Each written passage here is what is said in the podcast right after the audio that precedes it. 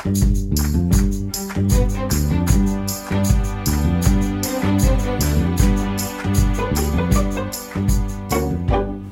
é que é, pessoas pessoinhas e pessoas zonas?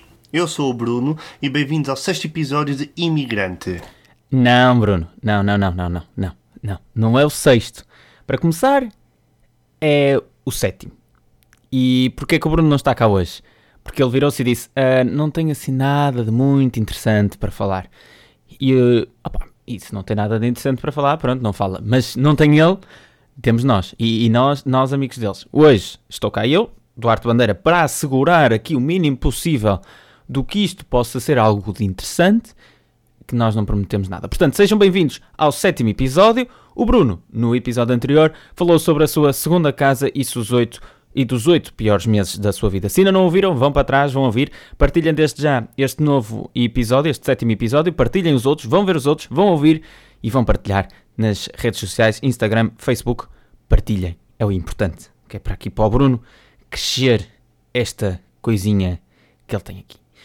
O que ainda não foi falado uh, e que eu tenho a dizer é sobre o verdadeiro Tuga como imigrante.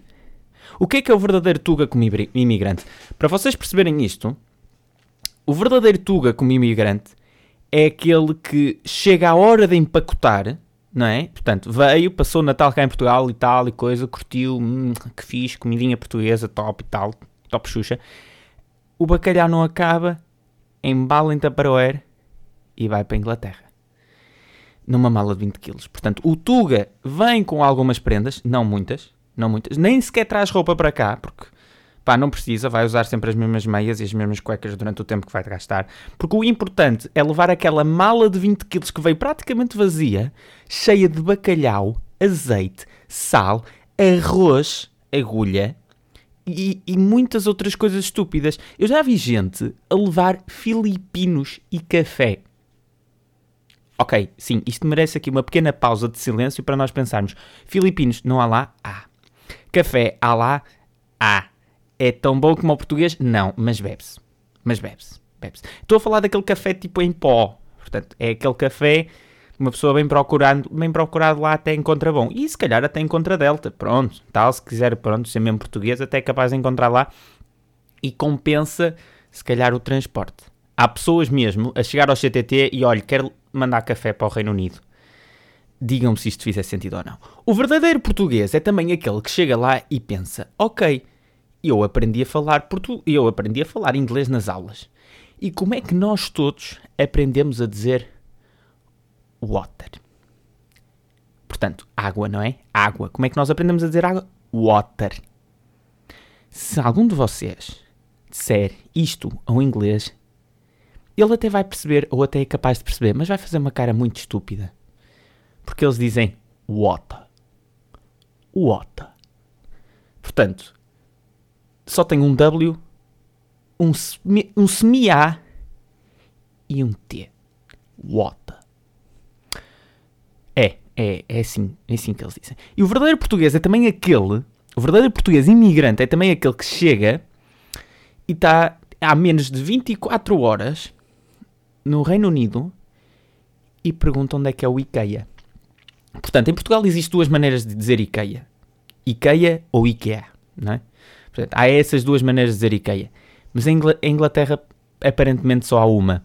E não é nenhuma delas. Portanto, eu cheguei à Inglaterra, isto foi a minha experiência, porque eu também sou imigrante, estudo lá fora também com o Bruno, e é daí que nós nos conhecemos. Não, eu não, não, não assaltei aqui isto de todo. Chego lá e viro-me para o senhor dos transportes de Londres e pergunto: I'm sorry, where is the IKEA? O gajo fica estúpido a olhar para mim, como é lógico, não é? Tipo, o que é que este gajo está para aqui dizer? Mas eu, na minha ignorância, tipo, man, a sério, tipo, o IKEA, o IKEA, tu não me vais dizer onde é que é merda do IKEA, caroças, não vais. Não disse.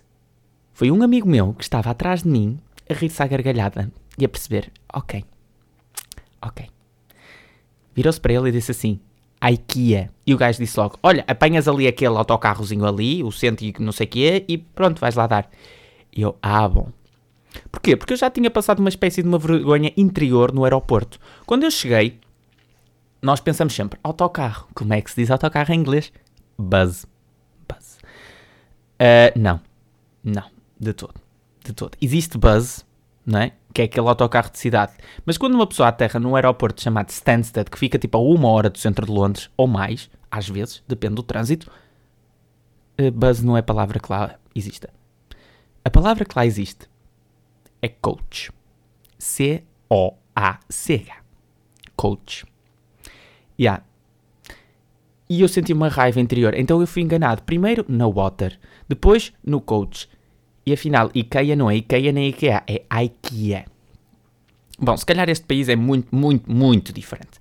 E para pensarmos bem nisto, eu trabalho no McDonald's e eu mais para o fim vou falar sobre a minha experiência no McDonald's, que também é muito interessante. É o mais movimentado da Europa, fiquem para ouvir. Como é que eu fui muito surpreendido no McDonald's? A nível desta cena toda do inglês, não é? De tipo, não é a minha língua. Não é isto que eu falo. Não, não sei. Tipo, ok, eu sei falar inglês, mas isto não é a minha língua. Mas é mais impressionante que isso. Uh, tive uma cliente que me pediu uma limonada. Ok, em Portugal agora começa a existir uma coisa chamada limonada no McDonald's. Mas em Inglaterra não há de todo. O que é que eles bebem lá? Refrigerantes, café, uh, aqueles tipo banana shakes e essas porcarias todas e, e pouco mais. Pronto, é, é, basicamente isso. Água, pronto. E orange juice, que é tipo o compal, mas estão a ver tipo, o compal é top. O orange juice é tipo menos 10, estás a ver? Tipo, negativo. Aquilo é. Bebe-se. Uh, então a senhora pede-me limonada e eu fico, desculpe, mas nós não temos limonada. E a senhora é muito confiante daquilo que estava a dizer. Sim, sim, tem. E eu, Posso estar aqui em duas situações. Ou uma senhora que pensa que sabe aquilo que nós temos e não sabe, ou trabalhou cá e sabe melhor que eu. Porque nós não temos limonada. Uh, e por acaso estava a minha gerente ao lado que disse assim: Sim, sim, temos. E eu, pera lá, eu trabalho aqui tipo há três meses e nós temos limonada e ninguém me disse. Não é que eu gostasse de limonada e a fosse beber, mas ok. Temos. É a minha pergunta para a minha gerente. Sim, temos Sprite. Ok? Façam o vosso minuto de silêncio. Eu também já o fiz. Custou na altura. Custou. Depois há outra fama que os portugueses todos têm. Que é... Cheguem atrasados. Eu antes de ir para a Inglaterra tive uma reunião em que uma senhora em inglês disse assim Ah, porque os portugueses têm muita fama de chegar atrasados. E eu pensei, uh, Talvez, sim, há muita gente que chega atrasada em Portugal. Ok, bem, está bem. Primeira preocupação do Duarte, não chegar atrasado, que é para não passar vergonhas, para não ser, ah, lá está o Tuga que chega atrasado. Pronto, cheguei a horas. Chega a horas. Quando me deparo que passado que é um mês, já estão os ingleses todos a chegar 15 minutos antes. Não, não, não, não é da aula começar. É do final da aula.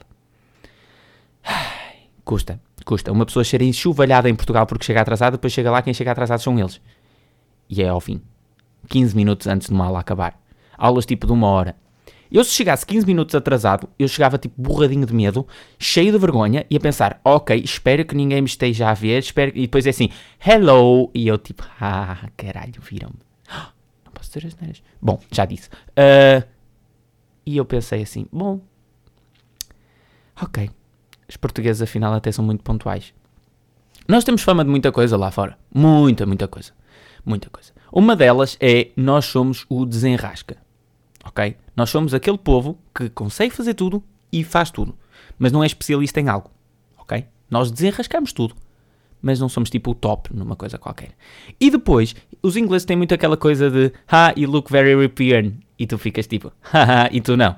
Não és da Europa não és da Europa. Se calhar o Brexit, eles pensavam que a ilha própria toda se ia mudar para outro sítio qualquer. Ia, pronto, pertencer às Américas ou uma cena qualquer. Ou se calhar eles querem criar um próprio continente que é para dizer assim: oh, oh, oh isto é o, o, o, continente inglês. United Kingdom. A ver? Tipo, é isto e depois existe a Europa.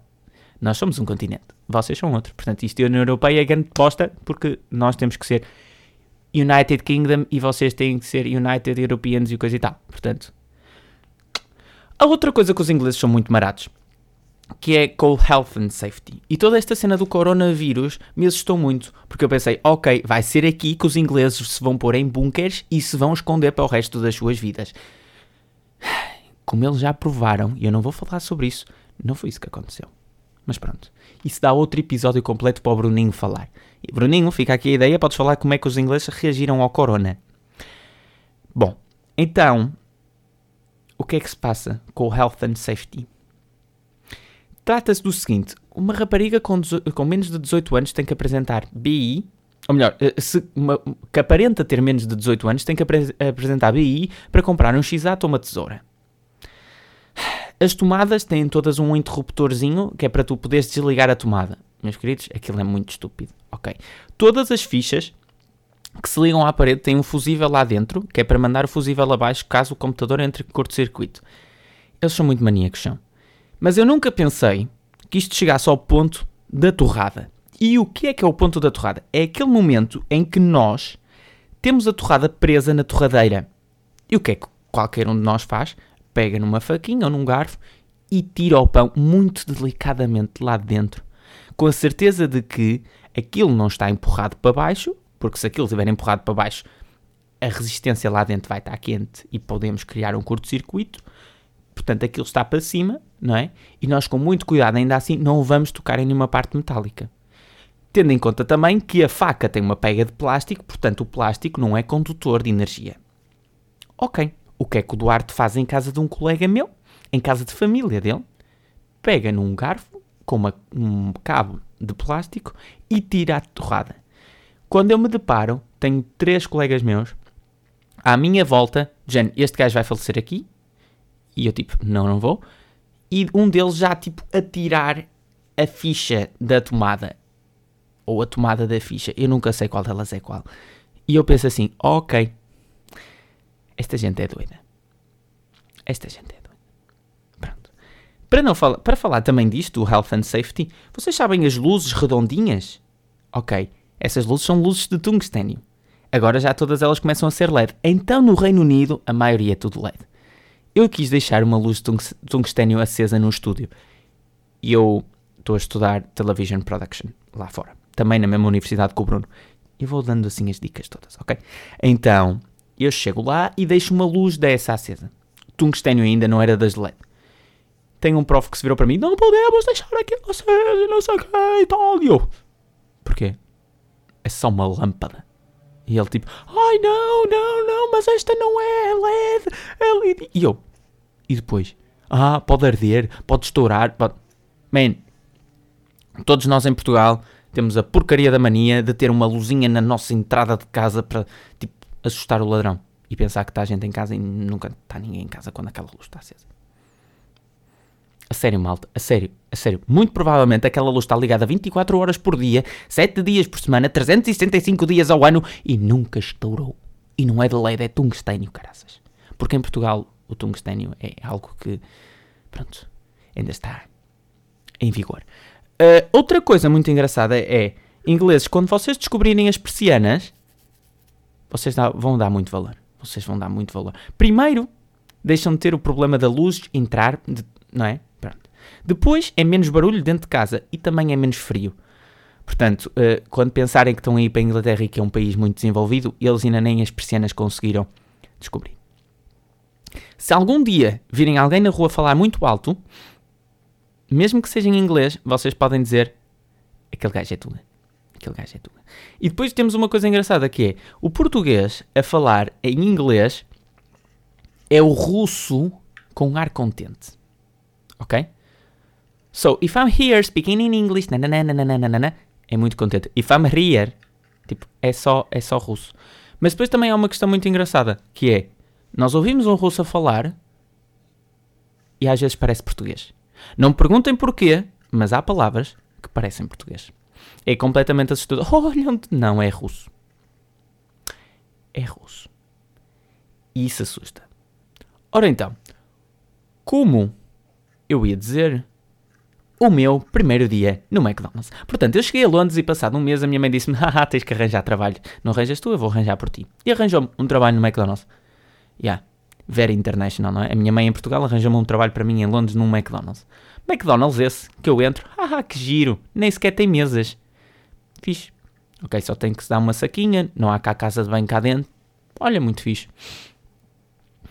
Uh, ao final de umas horas estava eu a fazer batatas, não é? Portanto, eu entrei, fiz batatas e tal, que giro. Batatas durante a hora do almoço, batatas o dia todo, batatas durante 3 meses. Portanto, 3 meses ao fim de semana a fazer batatas no McDonald's. Se eu enjoei batatas ou não, não, ainda sou capaz de a comer e, e tenho um grande problema, que é passo-me com pessoas que não conseguem fazer batatas no McDonald's. Portanto, eu comi as batatas e como as batatas e continuo a comer as batatas. Ai, ai, batatas. Uh, e eu começo a fazer aquilo e penso, ok Duarte, isto está a dar merda. Porquê? Porque eu não conseguia acompanhar a velocidade em que as batatas saíam, prontinhas, já no pacote, daquelas que eu tinha que realmente fritar e fazer que era para continuar a dar vazão tipo, ao número de clientes que nós tínhamos na loja. E eles iam-me ajudando e tal e coisa, mas eu pensava, ei, ganda desastre, Duarte, tu estás doido, tu não consegues fazer isto. Ai. E eu pensei, pronto, vou morrer, vão-me despedir, vão, vão acabar comigo, porque eu não... Não, não. Aconteceu exatamente ao contrário. Na minha hora de almoço, vieram ter comigo e disseram assim, olha, palmadinha nas costas, estão a ver aquela...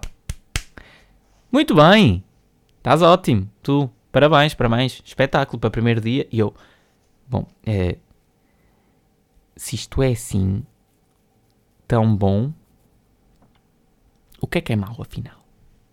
Se fosse um desastre, era o quê? Também era bom?